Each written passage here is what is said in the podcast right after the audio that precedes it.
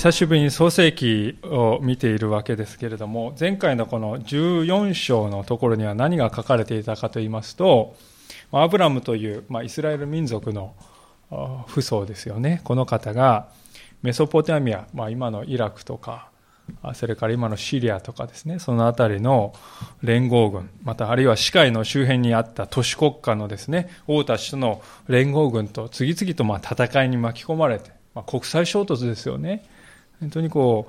う、今でいうところのこの国際関係の悪化です。でそのような中でも神様を信頼して知恵深く行動して大勝利を収めたというそういう場面を見たわけであります。で、そういう大勝利を収めたわけですけれども、アブラムは決しておごることはありませんでした。シャレムの王で祭司であるメリキゼテクという人がですね、出てくるわけで、あの祝福に出てくるわけですけれども、その人には財産の10分の1をですね、与えたと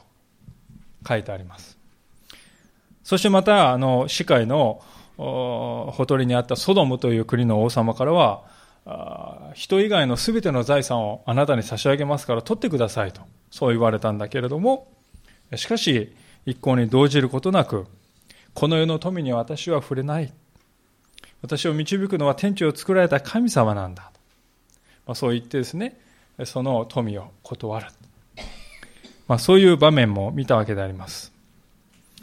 えー、まあ、そういうわけであのアブラムの人生にとってこれは非常に大きな勝利でありましたから、まあ、そういう勝利があるとアブラムの人生っていうのはまあ順風満帆でねこういい感じでその後も続いていったのかなとこう思うわけですけれども実際はそうではなかったんだということが今日の箇所でわかります。で神様はですね、まさにそのアブラムの内心をですね、ご存知あるかのように、えー、彼と語り合いながら、彼を新しい信仰のですね、境地に導いていかれるんですね。それが今日の箇所に書かれていることなんです。え早速ですね、一節からもう一度見ていきたいと思うのですけれども、このように書かれております。これらの出来事の後、主の言葉が幻のうちにアブラムに臨み、こう仰せられた。アブラムよ、恐れるな。私はあなたの盾である。あなたの受ける報いは非常に大きい。まあ、これらの出来事の後っていう、これらの出来事っていうのは今申し上げたあの、アブラムの大勝利ですよね。で、15章はその大勝利があってのことだって念頭に置いてるんです。で、神様は幻の中でアブラムに現れたと。まあ、後から見ると分かるんですけど、それは夜だったんですね。星が出ているという。アブラムを恐れるな、と神様はいきなり語るんです。ね、あの、神様がアブラムに語った第一声はね、最近どうだ調子はどうかそういうんじゃなくてね、あの、アブラムを恐れるな。でそこから始まるんですね。まあ、なんかこう、唐突だなってね、皆さんも久しぶりに会ったね、方とかで、ね、誰それを恐れるなっていきなり言われたん？ってこう思うわけですけれども、えー、アブラムっていうのは特にこの勝利した後なんですよね。えー、ちょっとこう稀に見るような大勝利を経験した後でありますから、まあある意味破竹の勢いっていうか、あ恐れるものはないっていう、そういう状況を何にもかかわらず、神様は恐れるなってまず言ってこられるんですね。なぜそう言われたかというと、3つのことが言えると思うんですね。まず第一は、ま、アブラムがこう、勝利した、まあ、負けた相手ですよね。相手の方の、負けた方の、メソポタミアの連合軍がね、えー、復讐にやってくるかもしれない。圧倒的なですね、今度はもう、餓心昇胆というわけですかね、もう、圧倒的な兵力で押し寄せてくるんではなかろうかというそういう危険もありますね。で、2番目はですね、まあ、このイラクとか遠いところから来る敵の他に近くにいるね、敵ですよね。カナン人って呼ばれる人がいる中にアブラムはポツンとこう住んでましたから、カナン人がですね、アブラム、これはちょっと脅威だな。ね。これはちょっと危ない。まあ、そう思ってですね、もうカナン人が四方八方から来るという、襲ってくるという可能性もありますし、また、3番目のこの恐れの理由は、かなり年取っているのに後継ぎがいないっていうことですよね。このままではアブラムのお家は断絶っていうですね、そういう状態であります。ですから、勝利したんだけれども、アブラムにはですね、本当に問題山積なんですよね。勝利に決して浮かれられない、浮かれているわけにはいかないっていう、そういう状況でありました。で、だからこそ神様は恐れるなってもう一度言ってくださるんですね。この恐れるなっていうのは、恐れなくてもいいんだよっていう、そういうですね、生優しいものではなくてね、命令形がですね、使われておりました。恐れてはならないと。恐れることはならぬ。これは命令だ。神様はそういう言い方をアブラムにしているわけであります。恐れてはならない。恐れることはまかれならぬ。なぜ神様はじゃあ恐れることはまかれならない？そう命令するかっていうと、次のですね、行ですね、私はあなたの盾であるとこう言うわけであります。このところ原文を見ますとね、この私っていうのは強調する言葉がわざわざ使われております。ですから、神様がアブラムに言ったことはね、他の何でもない。何か物とか人とかそうじゃない。この私があなたの盾なんだって。この私が、私こそがあなたの盾なんだと。そういう言葉であります。一般的にこの盾というものはどういう時に皆さん使うでしょうかそれは敵が攻めてきた時に攻撃がね、矢がね、飛んできたり、槍が飛んできたりするときに、この盾で受け止めるんですよね。そして自分の身を守る、そういうものであります。神様はまさにそういうふうにアブラムにとって対して振る舞ってくださるんだということなんです。もし戦いに巻き込まれるような時、問題に巻き込まれるような時には、神様がね、盾ですから、盾って後ろあったら意味ないですよね。盾いつも前にあるんです。神様はいつも前に立ってくださって介入してくださって敵の攻撃を防いでくださって問題を受け止めてくださる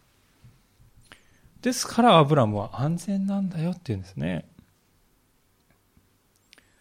でもう一つですね盾ってことを考えるときに、えー、大事なことは盾は盾もね無傷ではないわけですよね。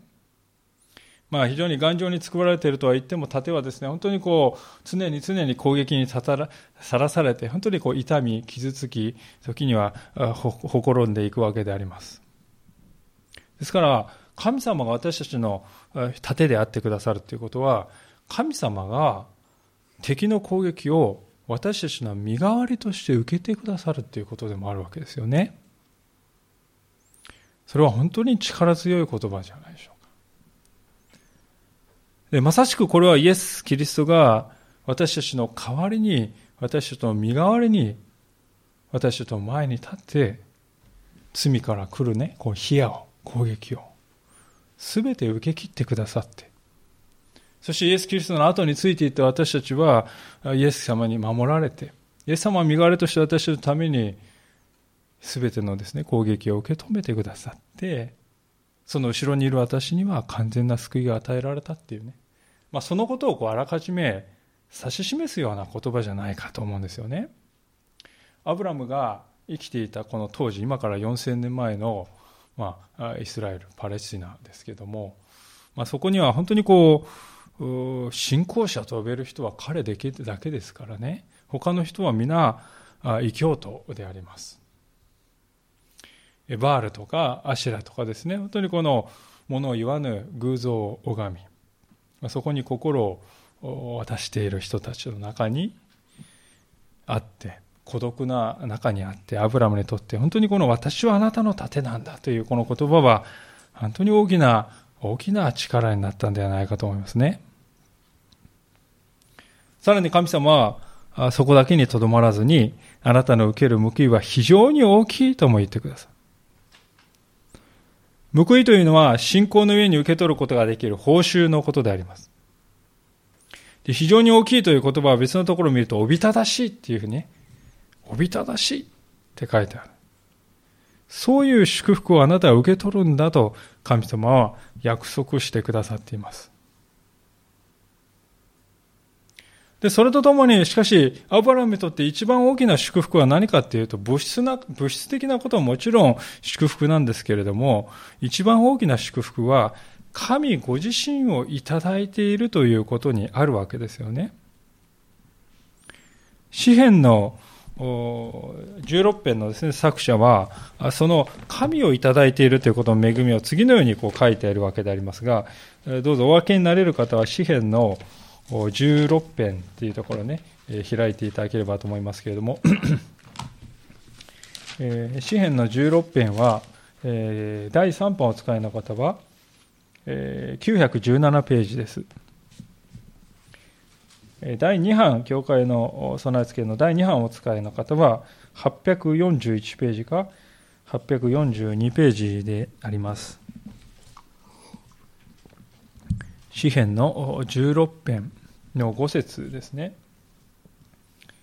お読みいたします。主は私への譲りの辞書、また私への杯です。あなたは私の受ける分を固く保っていてくださいます。ダビデという人は、主は私への譲り、まあ、あの相続の土地、そして私への杯。神様という方が私たちにとって本当にこの財産なんだ。私たちはどうでしょうか？私たちはやがてこの人生で得た全てのものを後ろに置いてい、えー、くわけでありますけれども、しかし私たちの前には主を得ている。創造者である神様、全能者であるお方を私はすでにいただいている。そのお方が私のね、譲りの辞書なんだ。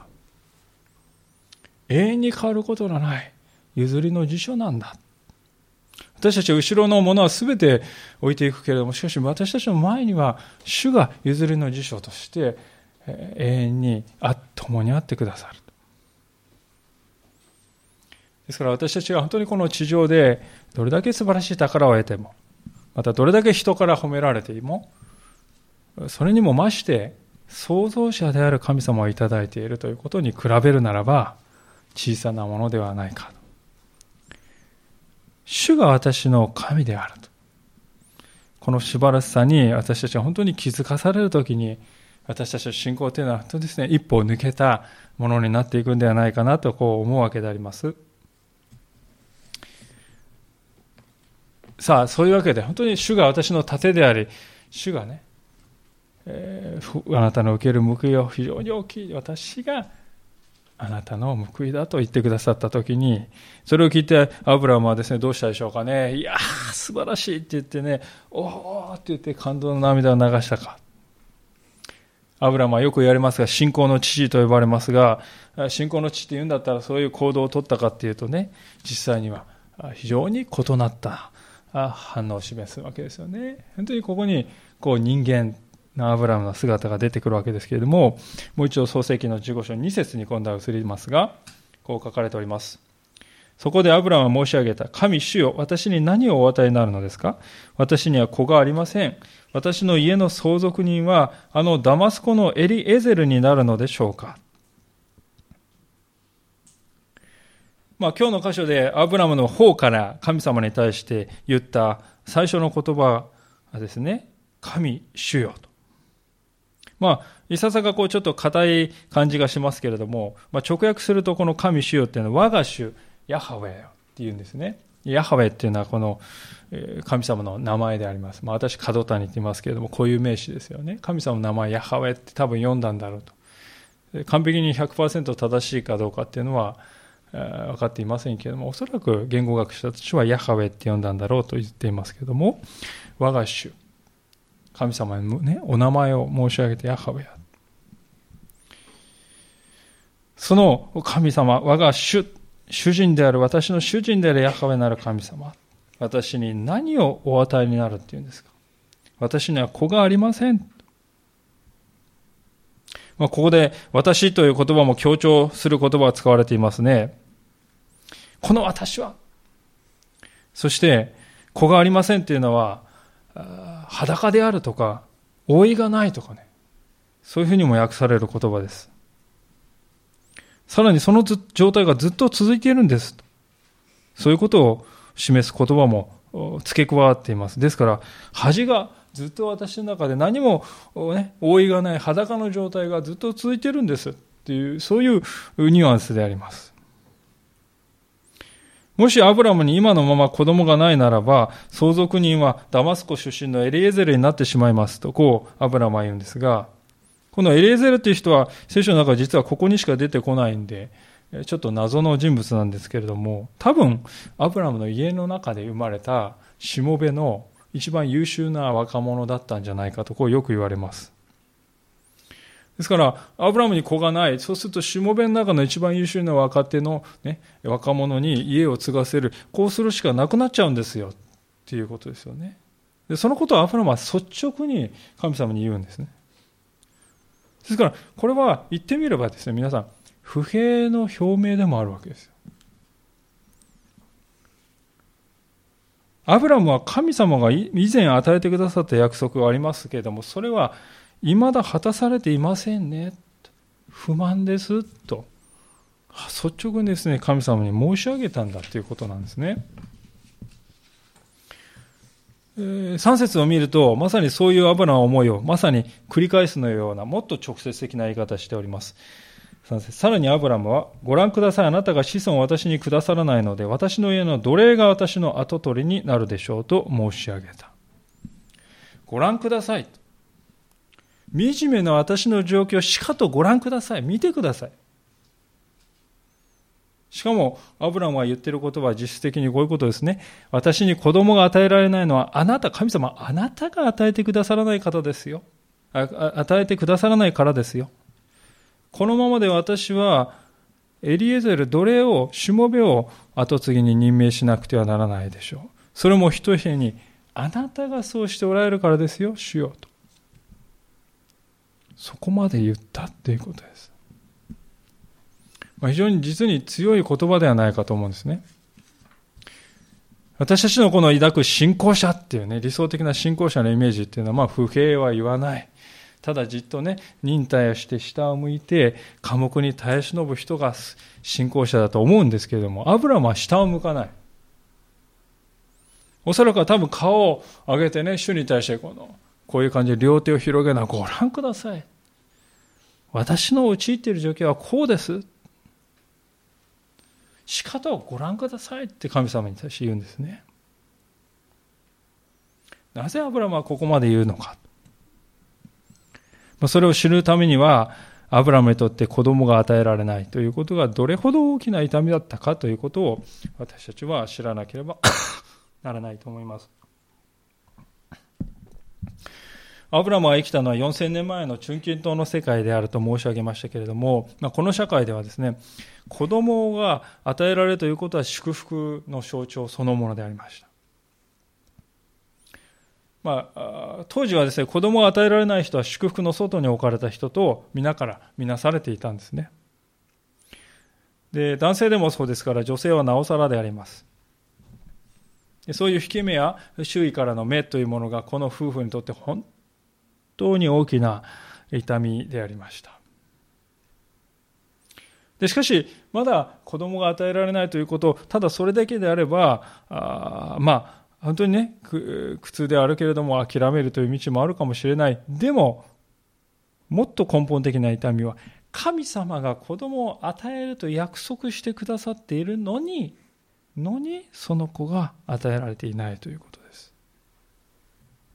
何にも約束なんかないんだったらまだね、いいんですけれども、でも、この創世記の12章からですね、アブラムの人生があって、その場で何回も何回も神様現れて、あなたに子供を与えると約束してくださっている。随分それから日が経っているんだけれども、私はこのおぎゃーという声を聞いていない。これは一体どういうことだろうかと悩む。で、アブラムはまさに主が与えてくださった約束、その約束があるのに今果たされていませんねと、そこをですね、本当にこう、よりどころとして、そこを主につくんですよね。あなたが約束をくださった、しかしその現状はどうですかって言って、主の約束を握って、そして神様に対して率直に言うんですね。それがこの今2節とか3節の言葉であります。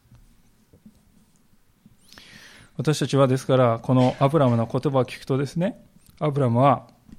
不信仰になっちゃったんだろうかと思うかもしれません。不平とかね、不満をつぶやくなんて。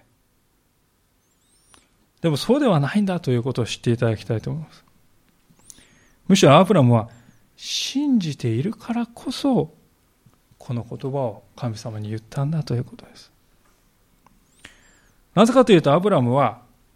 神様の約束してくださったことは必ず実現するんだという前提に立ってね、物事を語っているからであります。神様の約束は必ず実現するんだという前提を握って生きている。それと同時にしかし、現実に生きている人生を見ると、その約束をまだ実現していない。しかも、日々、シワは濃くなっていく。そういうですね、本当にこうリアルな現実もあるんです。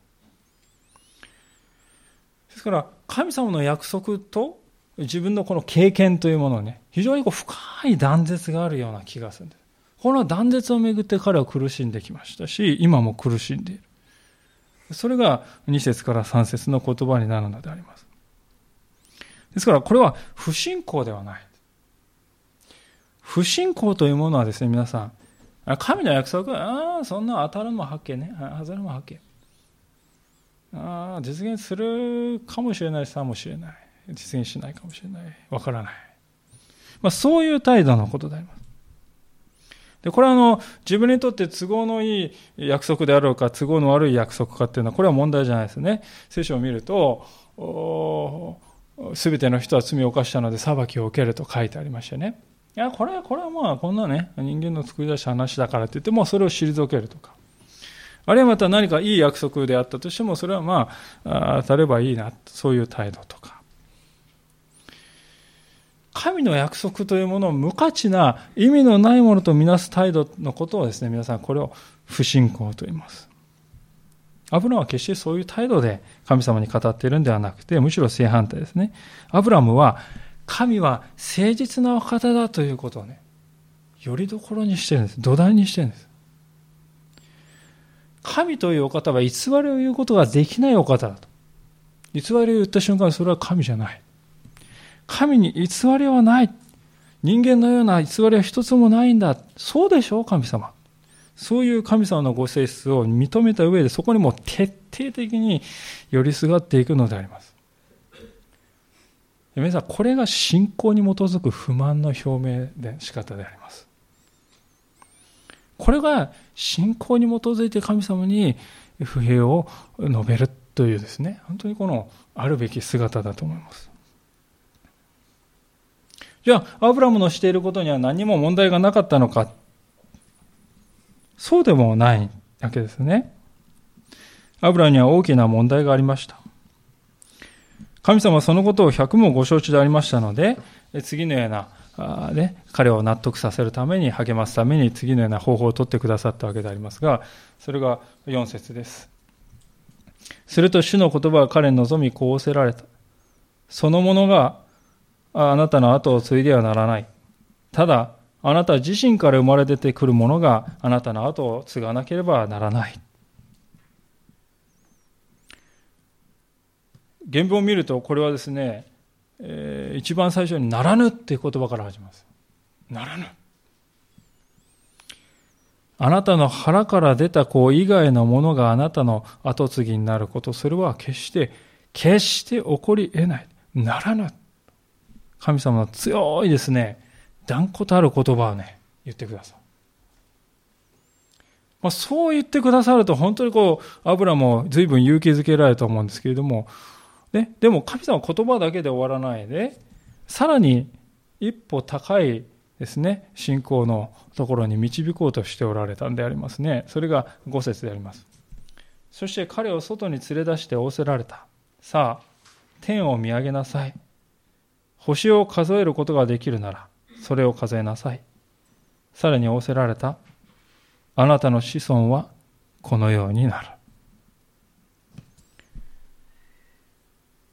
まあ、皆さんもそうかもしれませんけれども、私も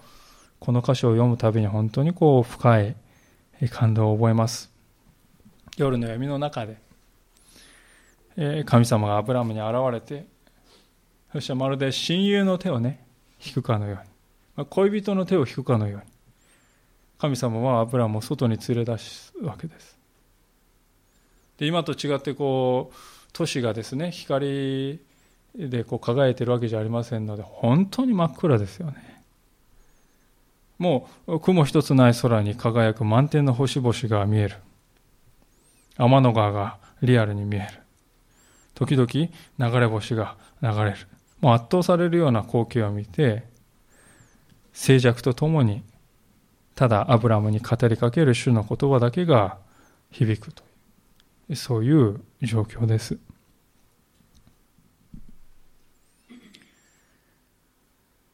今日のメッセージのタイトルは「主を信じるということ」と、まあ、題をつけさせていただきましたが、まあ、今こそ私たちはその信仰の真髄信じるということの真髄に触れる時が来たとそう思うわけです。そこでこの5節と6節の言葉からですね3つのことを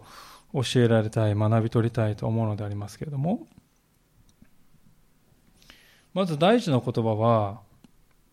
第一のことは、それは、さあ天を見上げなさいというこの言葉であります。この神様の言葉であります。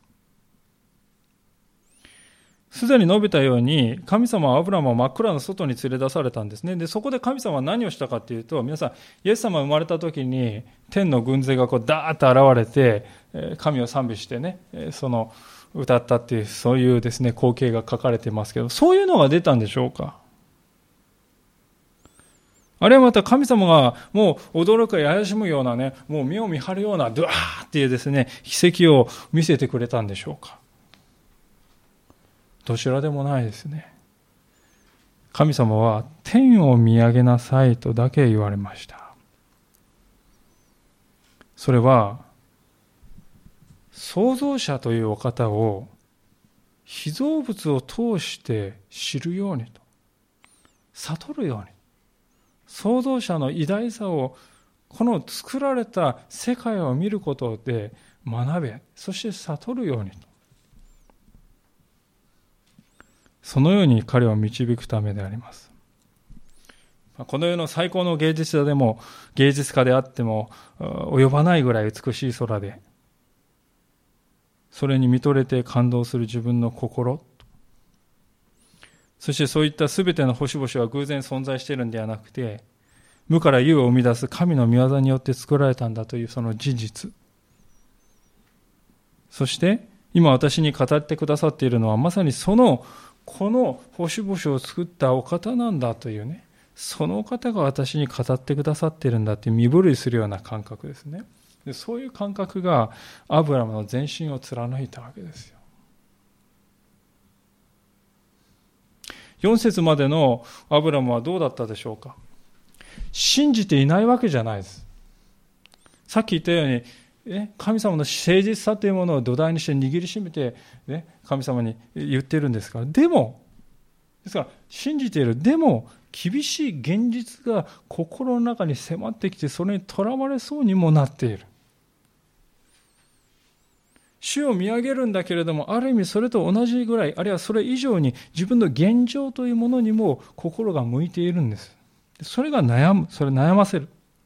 痛ませる葛藤を与えるんですだからこそね、主は言わんですね。あなたは自分の心に目を向けているのかさあ、天を見上げよって言うんですよね。天を見上げたときに私たちが目にするのは神の創造の後であります。今も宇宙を支配している神様の素晴らしさというのはそこに表されております。まさに詩篇の19編というところではその素晴らしいありさまが次のように歌われているわけでありますけれどもどうぞ開けられる方はですねお開けいただければと思いますが詩篇の19編の一節からのところですが第3版をお使いの方は922ページ第2版をお使いの方は845ページです詩篇の19編というところどうぞご覧いただけますでしょうか。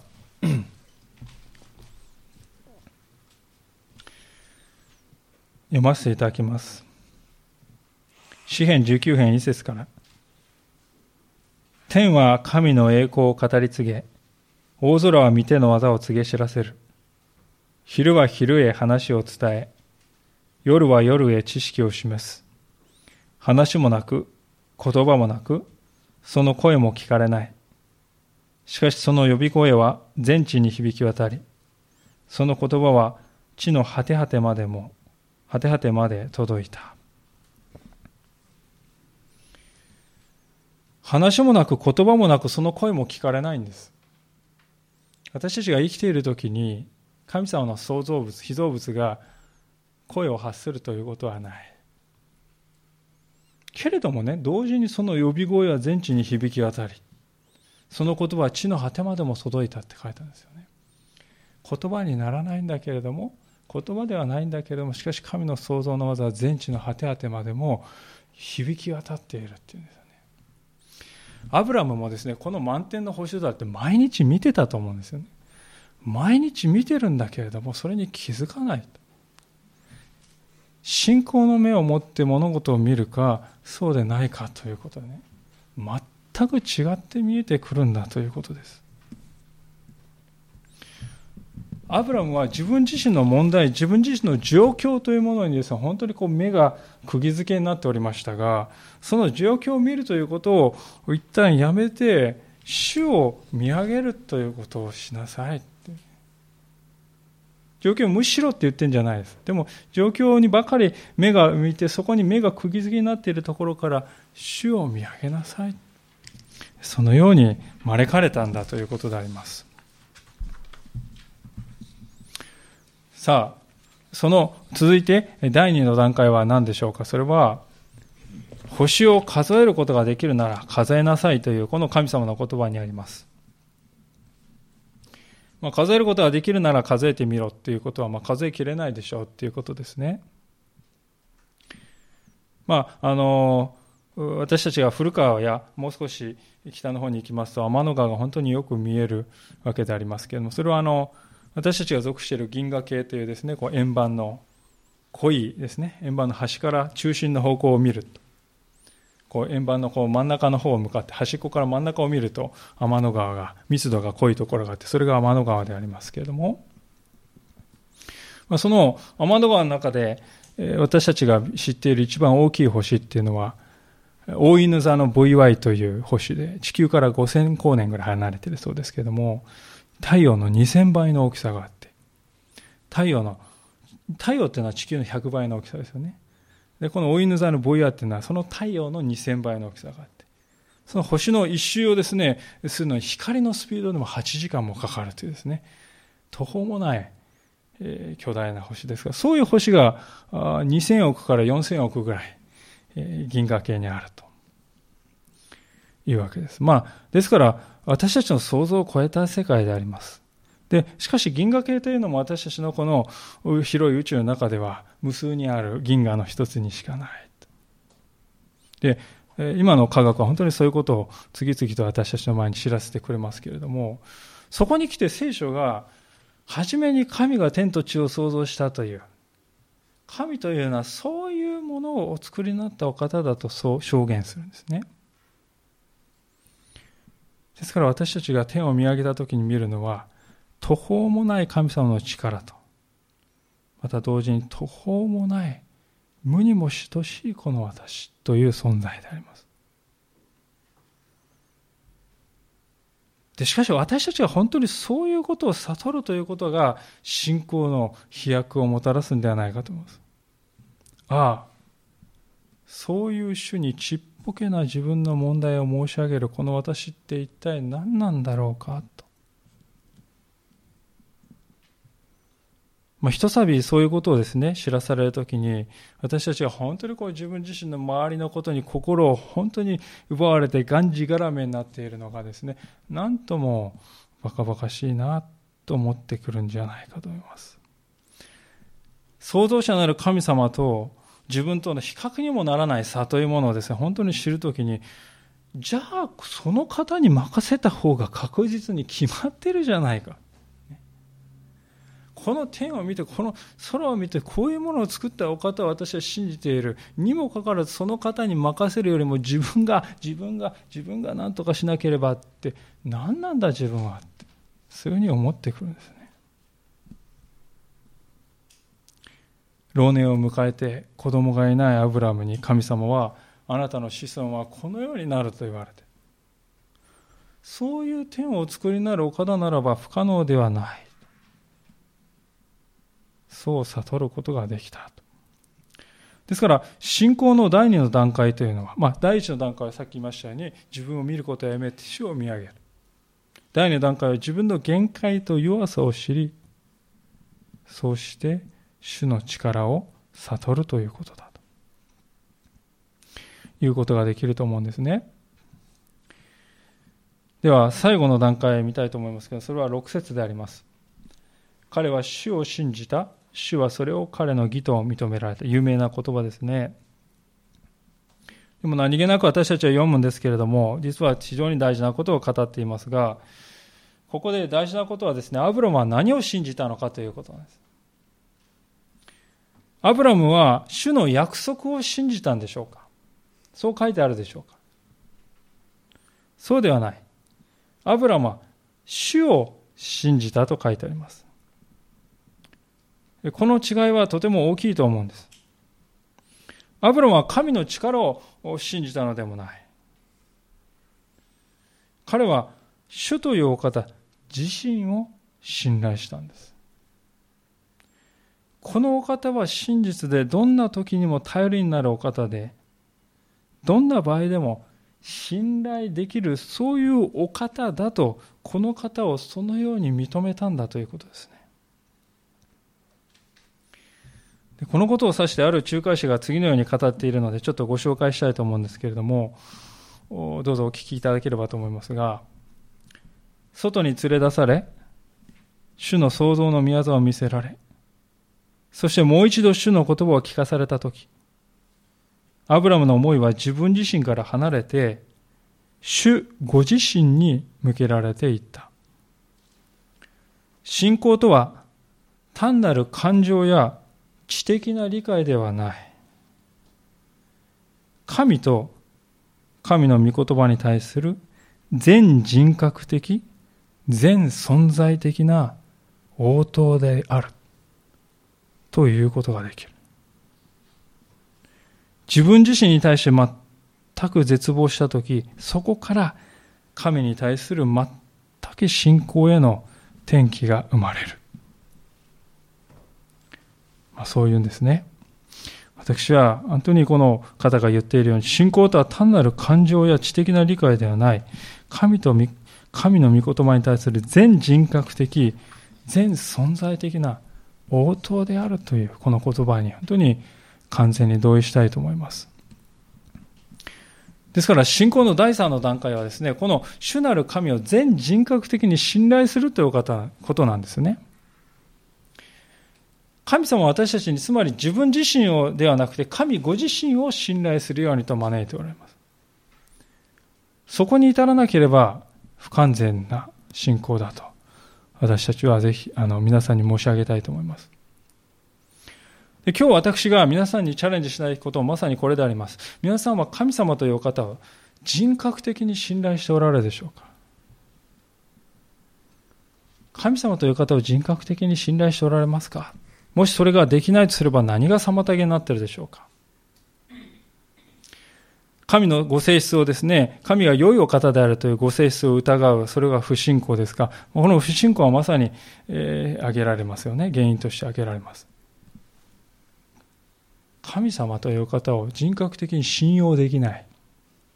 それはまさに不信仰というものですよね。でしかし、神様は信用できるお方だと認めていてもね、アブラムのような、このアブラムのような不満が出てくる時があります。で、そこで私たちは今日見てきた信仰の3つのステップを見直す必要があると思うんですね。つまり、そういう時に、私は主ではなくて自分自身と周りの状況に目を奪われているんじゃないかと考えるということです。それと同時に私はなお自分に絶望していない、自分に望みがある、自分にですね、すがりついている。その結果、神の力を知らない。そのように問いかけることではないでしょうか。もしそうであれば、アブラムはしたように、神様の創造の宮座に思いを馳せるっていうね、機会を持つことも大切だと思います。ですから本当に私たちは自然の中に出ていくということの限りない意義はそこにあると思うんです。そして最後に、主というお方を自分も含めた地上のどんな存在にも勝って信頼に出たるお方だと。そう受け止めるということです。そうするときに神様は何をしてくださいますか？主はそれを彼の義と認められたって書いてます。義というのは賭けがないってことです。賭けがなくて完全だということです。あなたは人として本来作られた通りに主の前に何一つ欠けたところのない人だった神様ご自身がね私たちの前にそう言ってくださるそれが信仰の力であり信仰の醍醐味であります。これが信仰の持つ命であります。神様を信じるということは神様と人との私たちの神との関係に宇宙大の変化をもたらします。聖書は私たちの信仰を力づけるために、あえてこのアブラムの悩む姿、そして神様との出会い、その物語を私たちに示してくださったのであります。そういうわけで今日私たちはこのアブラムの姿を通して学んできたわけでありますけれども、今日の話を聞いて皆さんね、もしかしたらこう思う人がいるかもしれません。いや私はアブラムとは違いますね。彼のようにはできませんって。できませんって言った時に誰を見てるんでしょうか自分を見てますよね。私たち、私が今日何度も申し上げましたように、私たちが自分を見続けていくとそこに痛みがあるんです。常に葛藤が渦巻いているのです。しかし、頭を下げてですね、自分をこう、自分を見続けることをやめて、目を上げて、主の創造に目を留めるときに、霧が晴れていく。そして、主を知っているということの喜びが私たちの心の中から静かに湧き上がってきて、私たちの心の痛みを癒し尽くしていって、私たちの心の葛藤に勝利を与えてくださる。そこにしか本当の勝利はないんではないかとそう思います。皆さんいかがでしょうか？さあ天を見上げなさい。そう言われる神様はどこまでも仰ぎ見ながら